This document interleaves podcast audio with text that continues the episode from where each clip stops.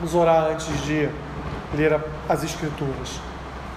Senhor, neste momento que nós separamos para a leitura da tua palavra, para o ensino do teu Espírito, pedimos ao Senhor, Pai, que nos capacite a entender, que nos ajude na compreensão da tua palavra e que teu Espírito fale ao nosso coração nesta noite. É o que te pedimos e oramos assim em nome de Jesus. Amém. Josué capítulo 24, versículos 14 e 15 dizem assim: Agora, pois, temei ao Senhor e servi-o com integridade e com fidelidade.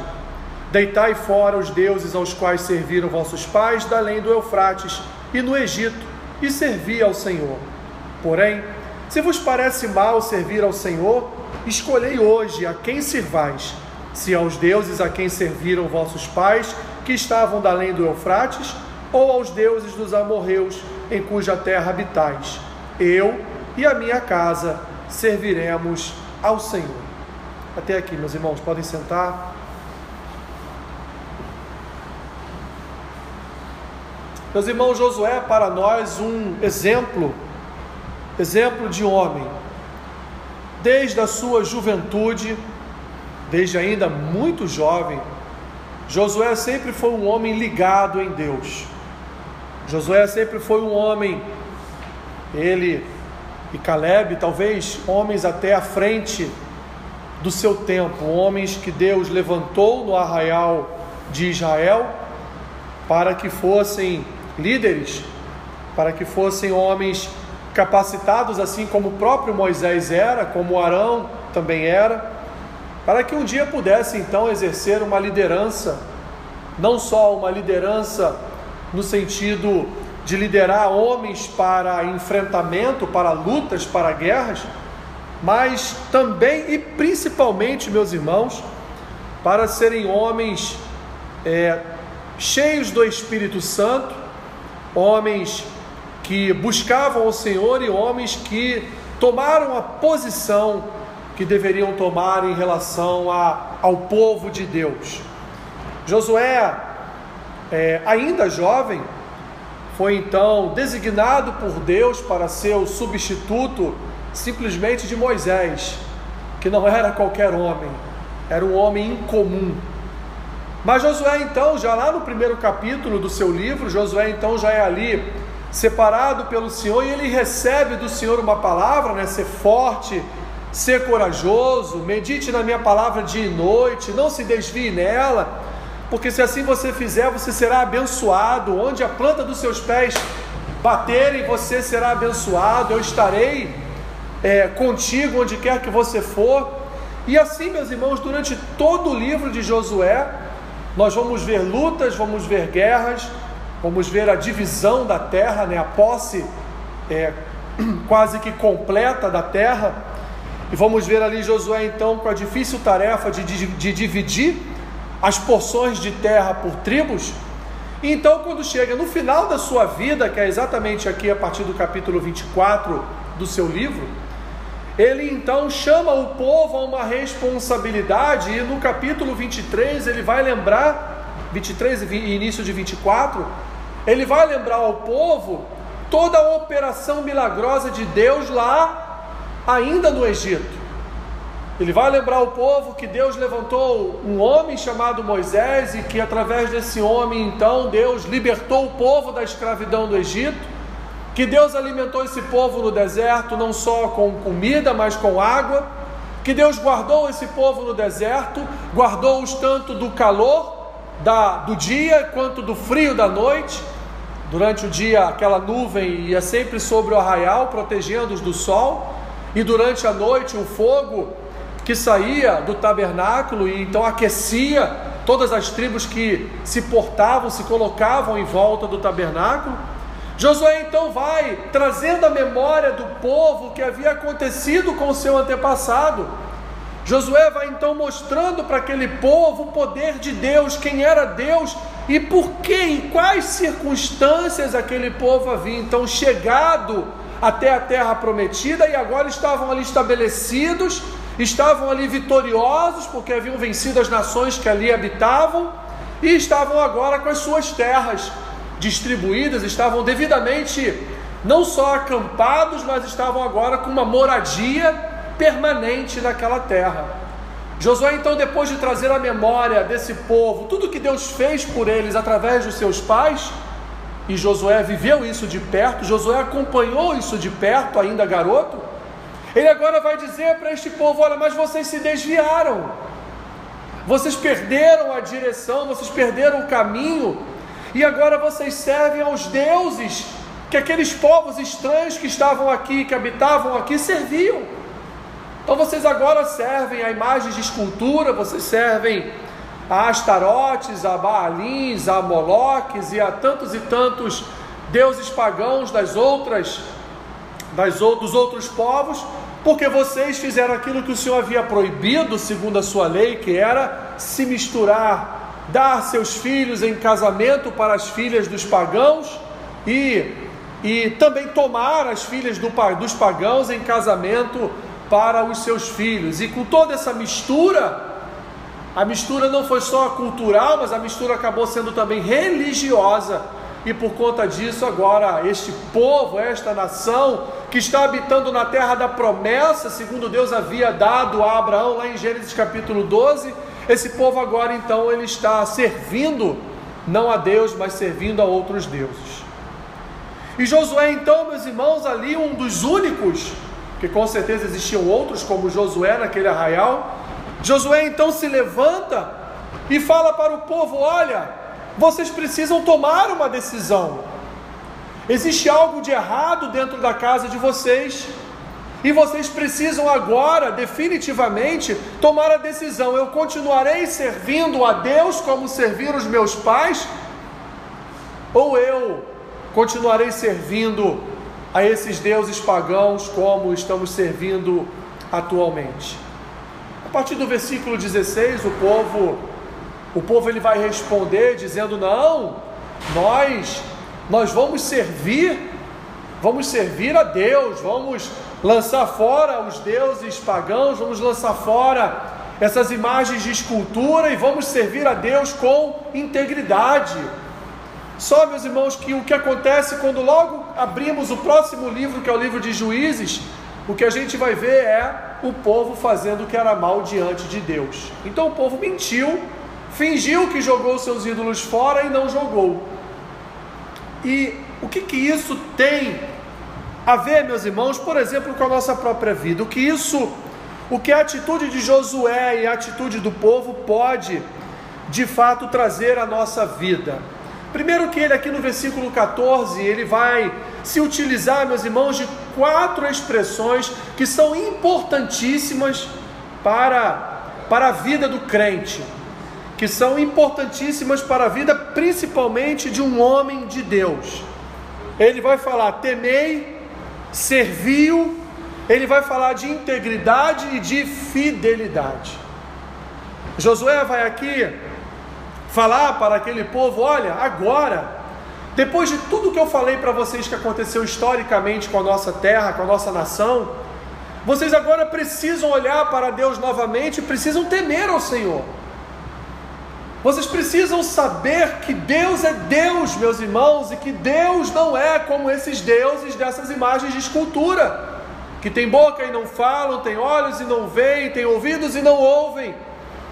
Não há, não há um só poder nessas imagens de escultura. Vocês precisam olhar para o Senhor e temer ao Senhor. Vocês precisam entender que Deus é o Senhor que construiu todas as coisas com a Sua palavra, que formou o homem do pó, que estabeleceu famílias, que separou tribos através da descendência de Jacó para que habitassem nessa terra. Aquele Deus que abriu o mar vermelho aquele Deus que enviou codornizes para enviar o maná para a terra, o Deus que da rocha tirou água para saciar a sede do povo. Vocês precisam temer a esse Deus, vocês precisam olhar para este Senhor e temer este Senhor com todo o seu coração, porque quando nós tememos ao Senhor, nós não nos desviamos do Senhor. Quando nós olhamos para o Senhor e entendemos que Ele é Deus, que Ele é Senhor, que Ele é poderoso, que Ele é onipresente, que Ele é onipotente, que Ele é onisciente, que Ele é um Deus fiel, que Ele é um Deus justo, que Ele é santo, que Ele é puro, nós então não nos desviamos da Sua presença, porque há em nosso coração temor do Senhor, há em nosso coração respeito pela presença do Senhor que habita em nós. Este é o recado, meus irmãos, que Josué estava mandando para aquele povo. É esse o recado que Josué pode também, de forma indireta, enviar para nós nessa noite. Nós, como homens, nós, como aqueles que conduzem os nossos lares, nós, como homens e com a responsabilidade espiritual sobre a nossa casa, sobre a nossa família, nós precisamos exalar esse temor de Deus. Nossa família precisa olhar para nós, os nossos filhos precisam olhar para nós e falar: meu pai teme a Deus, meu pai tem respeito por Deus, meu pai é um homem que procura sempre as coisas do Senhor, porque são as melhores coisas. A melhor parte é sempre a parte do Senhor. Então, meu pai, ou as nossas mulheres olhando para nós, o meu marido, é um marido que, que busca o Senhor, é um marido que, mesmo com as suas dificuldades, mesmo com os seus pecados, mesmo com as suas limitações, tem temor de Deus. E esse temor testemunha o seu coração, esse temor testemunha o seu pensamento, esse temor dá testemunho da transformação que já foi operada em seu coração pelo Espírito Santo. Temor de Deus, meus irmãos. Temor do Senhor, que é o princípio, o princípio do saber, como vai dizer o sábio lá em Provérbios capítulo 1, como vai dizer o salmista também, um homem sábio é um homem que teme ao Senhor. O segundo recado de Josué é: além de temer, devemos servir. E quando Josué fala em servir, Josué não está dizendo ali para eles servirem a Deus no tabernáculo, para servirem a Deus nos sacrifícios. Josué está dizendo: teme ao Senhor e vá servi-lo, ou seja, vai ser um servo da Sua palavra, vai ser um servo do seu espírito, deixe o seu coração estar sempre disposto ao serviço ao Senhor, seja para falar da sua palavra, seja para em algum tipo de ato que venha reverberar ali que você é servo de Deus. O servo obedece, o servo ele, ele respeita o seu senhor, o servo ele procura andar como o seu senhor anda, assim é o servo, assim é a imagem do servo, assim é a imagem daquele que está sempre disposto a servir a alguém. Nunca prefere ser servido, mas prefere estar sempre disponível para servir. Quão bom, né, meus irmãos, quando a nossa família, por exemplo, olha para nós e encontra em nós homens que temem ao Senhor, mas aliado a este temor tem um serviço, né? Estamos sempre ali é, dispostos a ajudar outras pessoas, somos bons vizinhos, né? Quantas vezes talvez você já não socorreu um vizinho aí passando mal? Talvez de repente você já até tenha passado passado toda uma madrugada né, no hospital com o teu vizinho, que nem é do teu sangue, nem é parente seu, mas por quê? Porque você é um servo do Senhor, porque habita no teu coração essa bondade do Senhor, habita em teu coração esse, esse anseio por buscar as coisas boas, por ser um homem de fato que não se entrega à preguiça, não se entrega à omissão, é um homem que está sempre disposto a estar, lá, a estar ali servindo, independente se vai ter prejuízo, independente se aquele serviço está lhe causando um prejuízo, mas um coração que serve, um coração que está sempre disponível. E não estou falando disponível para a igreja, mas disponível, meus irmãos, para servir a irmãos, para servir a outras vidas.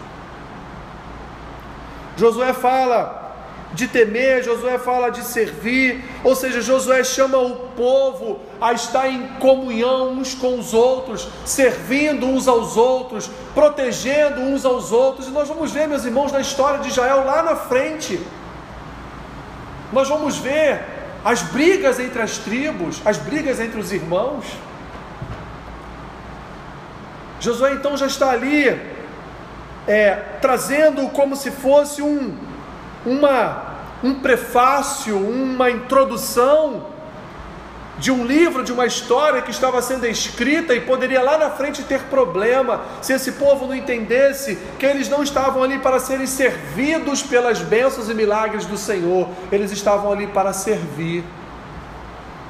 Servir, inclusive, de testemunha para as outras nações de quem é Deus.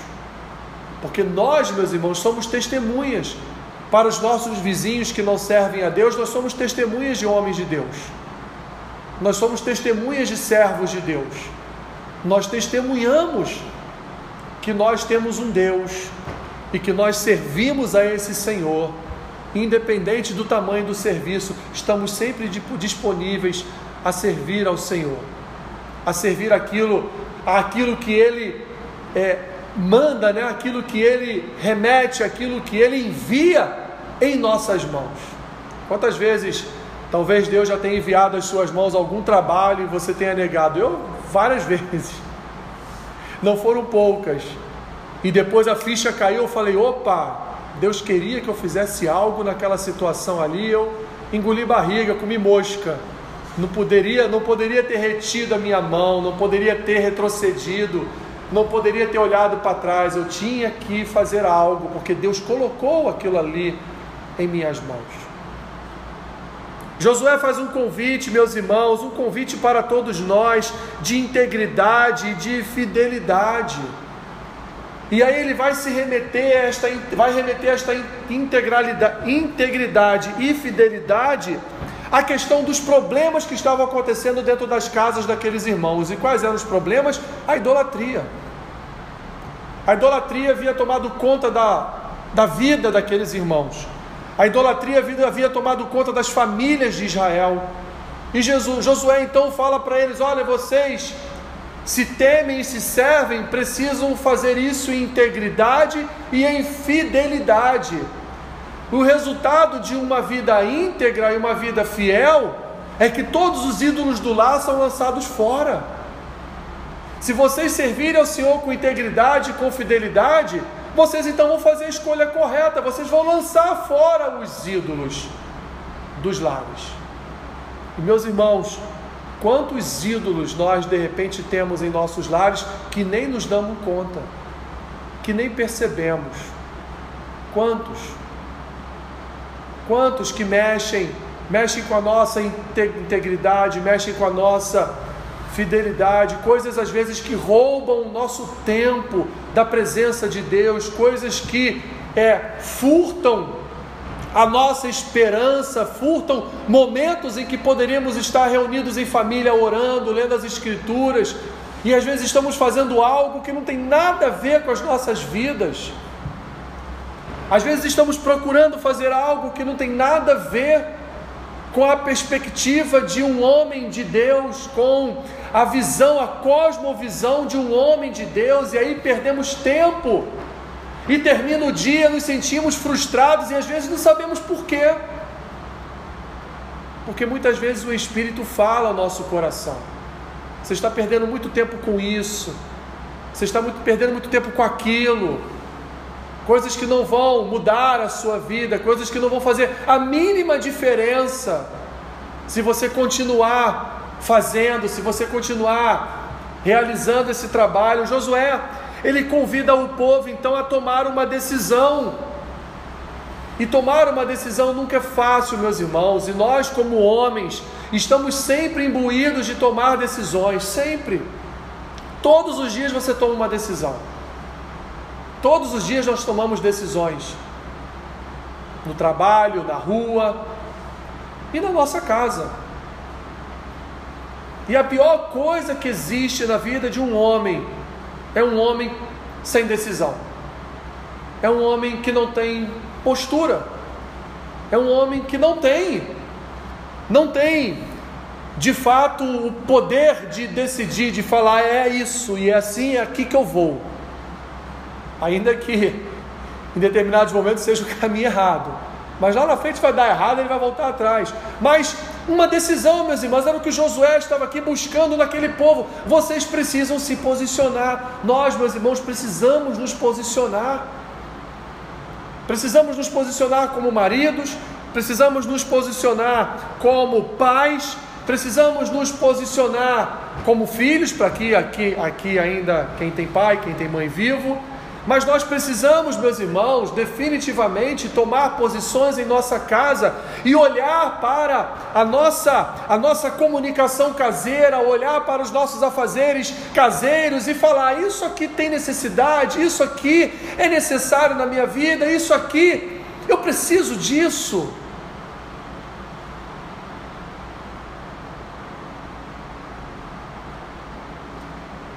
Nós precisamos fazer escolhas. E fazer escolhas, meus irmãos, nunca é fácil. Decidir as coisas nunca é fácil.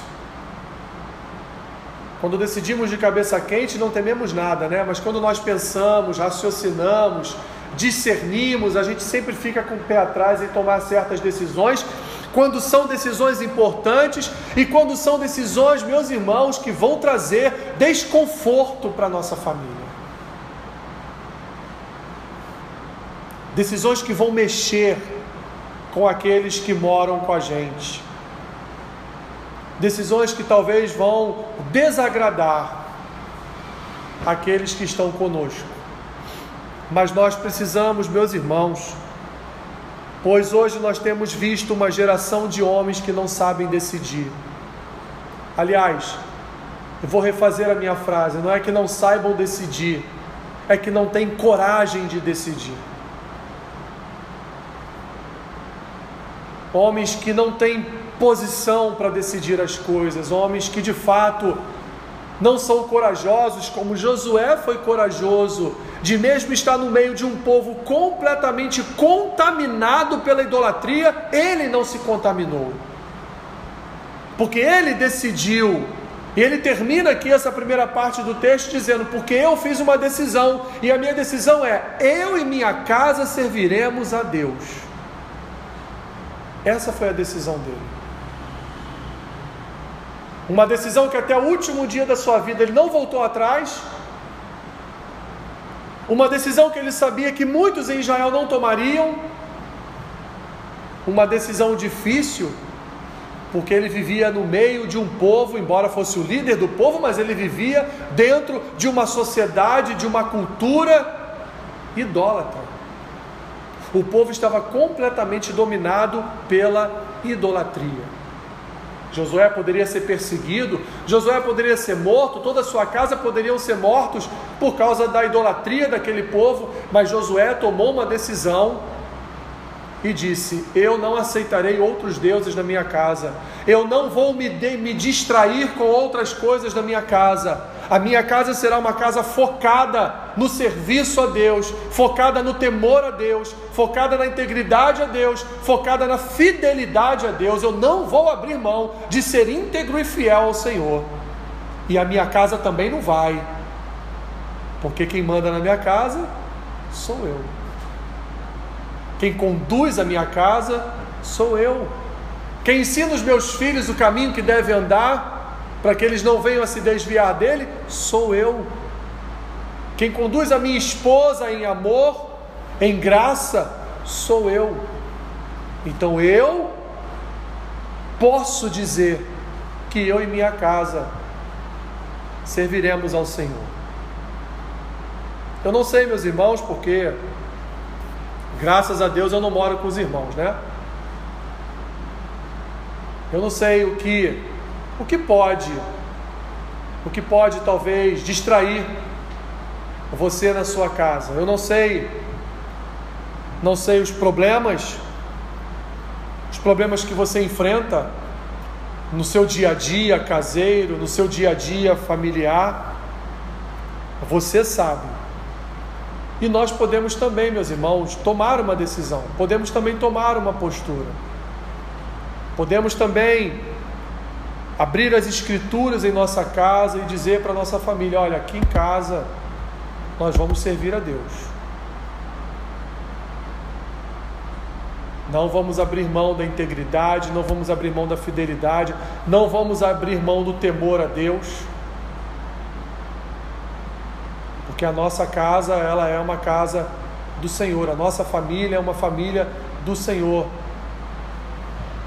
E nós precisamos, meus irmãos, precisamos tomar o pé da situação das nossas casas.